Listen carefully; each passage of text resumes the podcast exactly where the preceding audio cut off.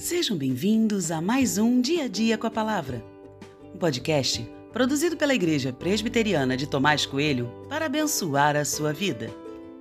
O título de hoje é Conhecendo Deus e tem por base o texto de 1 Reis 19, 11 e 12, que diz: Então foi-lhe dito: Saia daí e fique diante do Senhor no monte.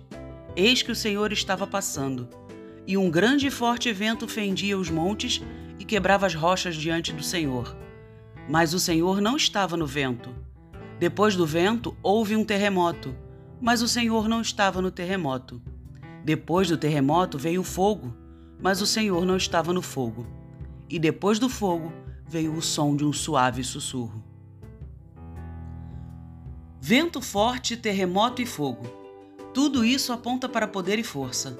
Logo, parece ter a ver com Deus. Mas o texto diz que Deus não estava em nenhuma dessas coisas. Ele escolheu o sussurro, uma brisa suave, algo que parecia insignificante. E o que isso significa para nós? Essa passagem denuncia algumas coisas, mas principalmente o fato de que eu busco a Deus nos lugares que eu acho que ele deveria estar.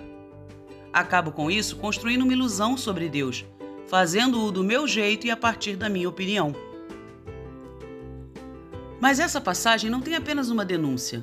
Aqui Deus se revela de forma diferente, num sussurro.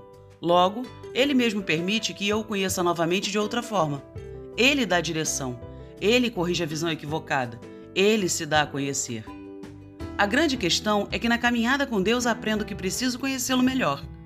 Por vezes a gente fala um monte de coisas sobre Deus, mas tudo não passa de suposição ou achismo. Vida com Deus pressupõe relacionamento. Elias ficou surpreso ao perceber Deus no sussurro. Eu também ficaria, e isso só mostra o quanto ainda precisamos conhecer o Senhor, abandonando assim nossas suposições e pressupostos.